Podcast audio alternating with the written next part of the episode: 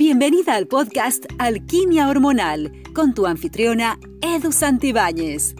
Edu es asesora en salud femenina, equilibrio hormonal, psicología de la nutrición, maestra de meditación y experta en hierbas para la salud femenina. Este podcast tiene la misión emocionante de traerte una dosis semanal de información e inspiración, compartiendo estrategias simples y efectivas de salud, psicología de la nutrición y crecimiento personal. Prepárate para convertirte en la experta de tus hormonas y para que experimentes una salud vibrante y disfrutes una vida con más poder y posibilidades. al podcast Alquimia Hormonal. Este es el tercer episodio y espero que se encuentren con toda esa sintonía saludable. Hoy vamos a hablar otra vez de la resistencia a la insulina pero este episodio es dedicado a las mujeres que están en el rito de paso llamado menopausia. Siento que no hay mucha información o por lo menos no veo que le hagan mucho ruido. Y en este podcast quiero que todas las mujeres se sientan incluidas porque creo que todas necesitamos una guía cuando estamos en una transición. Déjame saber tú qué opinas al respecto, si crees que en efecto no hay mucha información o que todavía existen muchos tabús o todo lo contrario. ¿Te has dado cuenta que durante la menopausia has aumentado demasiado de peso? Y para empeorar las cosas, la forma en cómo antiguamente perdías de peso simplemente ya no funciona. Hoy hablaremos de ocho maneras de cómo combatir el aumento de peso menopáusico debido a la resistencia a la insulina. Pero antes quiero recomendarte el segundo episodio en caso de que no lo hayas escuchado para que descubras qué es y cómo funciona la resistencia a la insulina. Igualmente, esos hábitos fáciles y efectivos que recomendé en el segundo episodio funcionan también para ti. Si tú estás por llegar a la menopausia, por favor, comienza a prevenir, ya que de acuerdo a todos los especialistas de los cursos, los talleres, las clases que tomé y hasta los libros que he leído, recomiendan la prevención. O si tú eres una mujer que tuvo la menopausia o está en la menopausia pero no tiene ningún síntoma, pues muchas felicidades.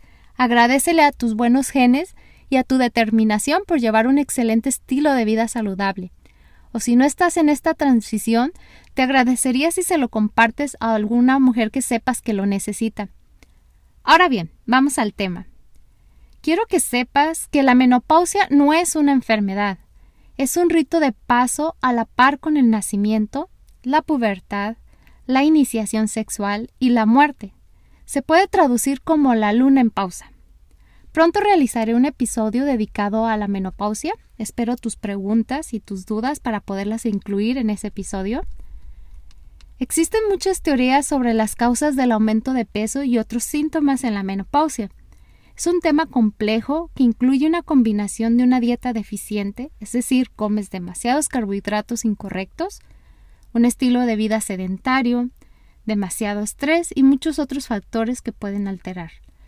Pero la verdad es que cualquiera que sea la causa subyacente, la resistencia a la insulina es el principal impulsor del aumento de peso en la menopausia y la clave para revertirlo y lograr una pérdida de peso duradera para así mantener bajos los niveles de insulina es una buena alimentación y una serie de hábitos saludables. Ahora, para ser claras, la menopausia no causa resistencia a la insulina. La resistencia a la insulina es el resultado de una mala salud hormonal en general y un estilo de vida sedentario.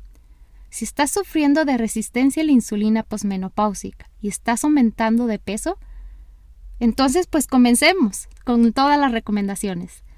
La primera recomendación para combatir la resistencia a la insulina es reclamar tu poder, así como lo escuchas. La menopausia es el momento en que puedes reclamar tu verdadero poder como mujer. También es un momento cuando puedes recuperar tu cuerpo. De hecho, la menopausia debería de ser reincorporada como un ritmo o un derecho de paso en lugar de ser aceptada como una enfermedad de deficiencia. Entonces, es vital retirar de las manos ese poder que toma la profesión médica al decirte que estás vieja y que no hay nada que hacer, ya que te sometes y pierdes tu poder cuando no cuestionas al médico y a la medicina que te están recetando. Cada vez que permites que un médico te diga lo que necesitas o lo que estás sufriendo, tú le entregas tu poder, cada vez que un médico escribe una receta sin decirte exactamente qué contiene y qué contraindicaciones tiene, tú pierdes tu, poder. Cada vez que el ginecólogo se lleva una parte de tu cuerpo sin tu consentimiento o sin antes buscar una mejor alternativa, pierdes tu poder.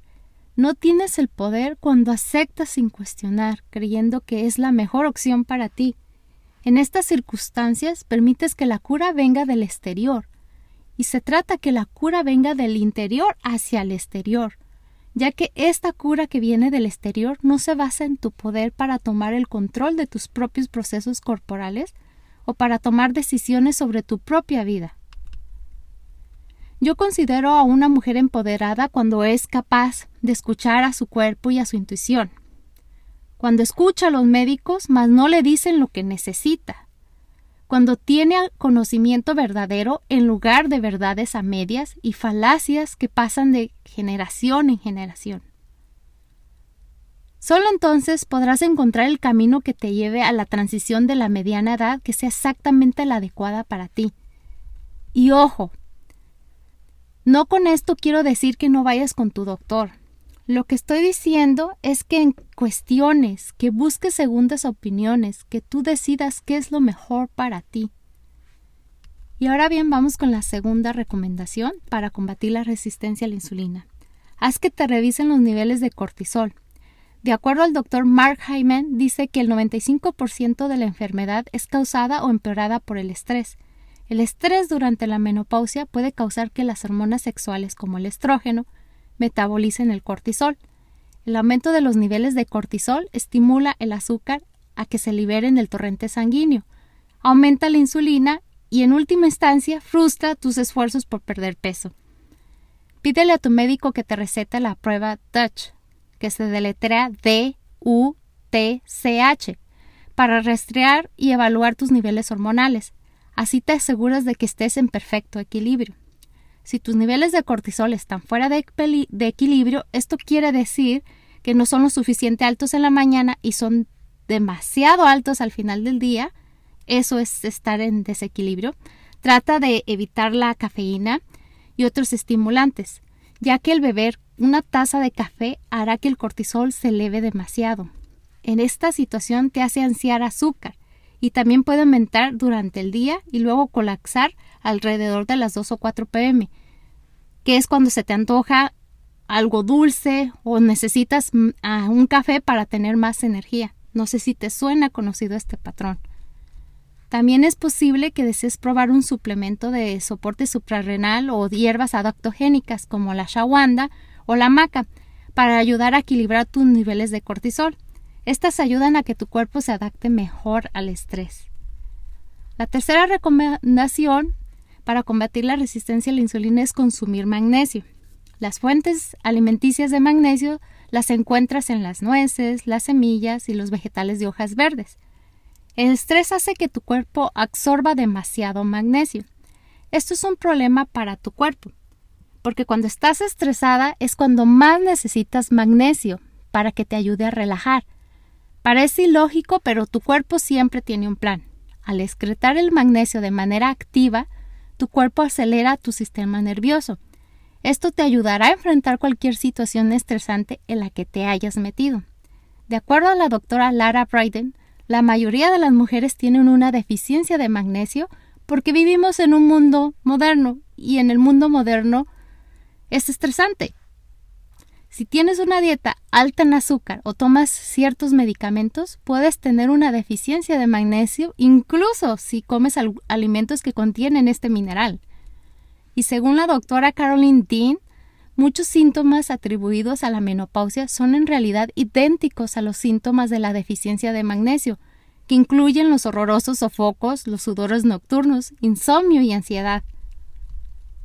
La cuarta recomendación para combatir la resistencia a la insulina es que mientras estás cambiando una dieta baja en azúcar, algo que te puede ayudar a equilibrar la bioquímica de tu cerebro y calmar ese antojo de algo dulce, es tomando el aminoácido L-glutamina, que parece que puede ayudar a prevenir a la fatiga mental que puede provocar cuando estás reduciendo o eliminando el azúcar de tu alimentación. Toma un gramo por día Lo mejor es tomarlo en ayunas o como lo indique el envase.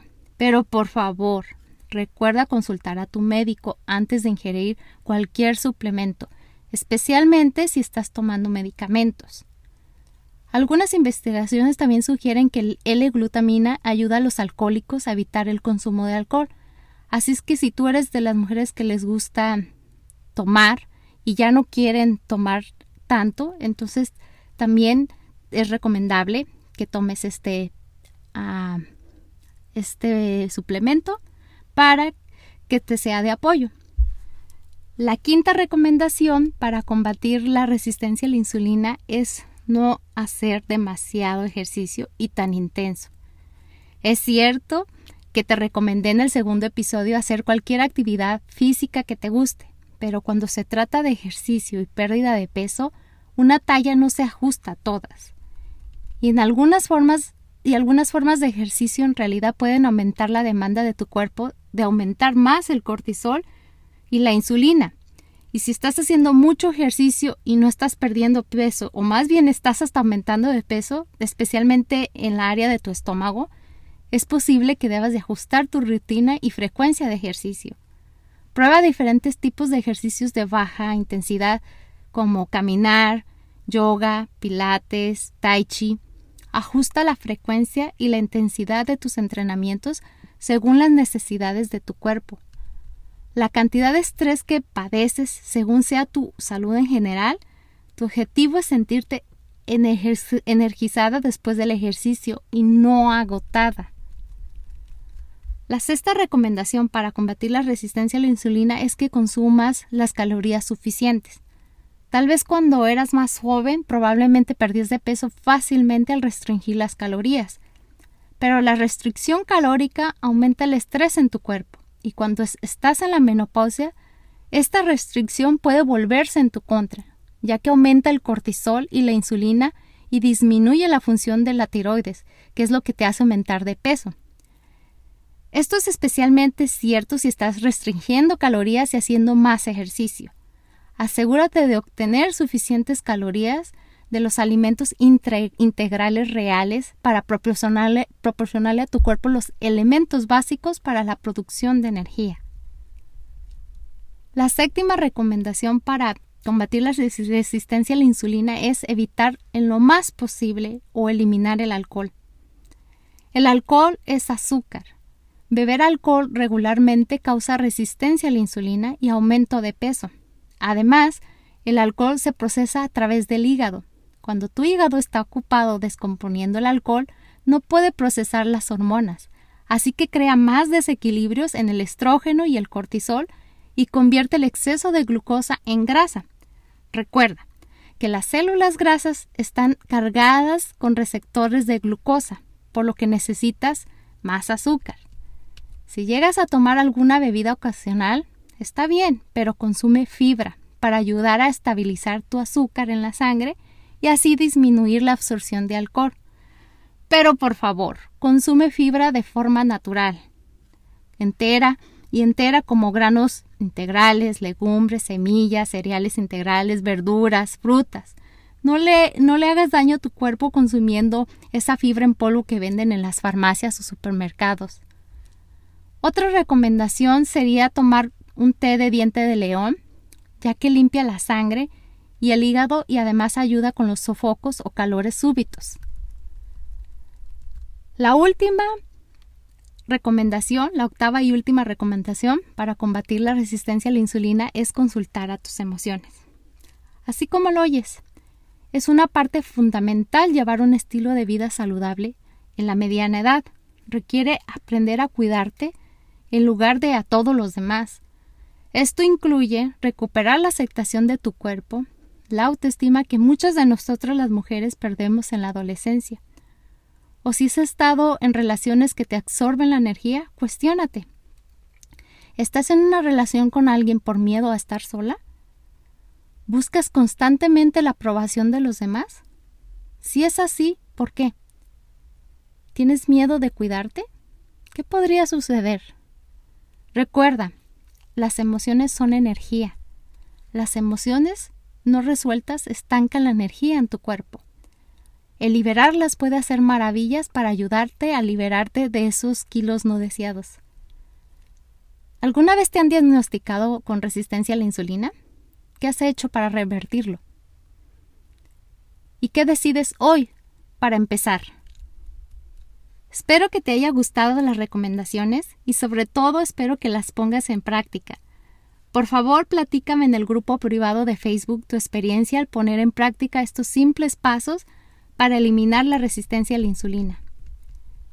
Bueno, es hora de despedir el podcast. Espero que te haya sido de provecho este episodio. Tus reseñas y suscripciones significan mucho para mí. Además me permiten ayudar a más mujeres porque no estamos solas, estamos aquí juntas en este camino haciendo alquimia hormonal. Por favor, comparte este podcast con tus amigas, compañeras de trabajo, tu familia. Puedes encontrarme en Instagram, Facebook y en mi página web y hacerme saber qué otros temas o ideas tienes en mente para este podcast. Ten una maravillosa semana y gracias a todas. Charlaré con ustedes la próxima semana. Escuchaste Alquimia Hormonal. Para más información visita www.edusantibanes.com o encuéntranos en redes sociales como Alquimia Hormonal.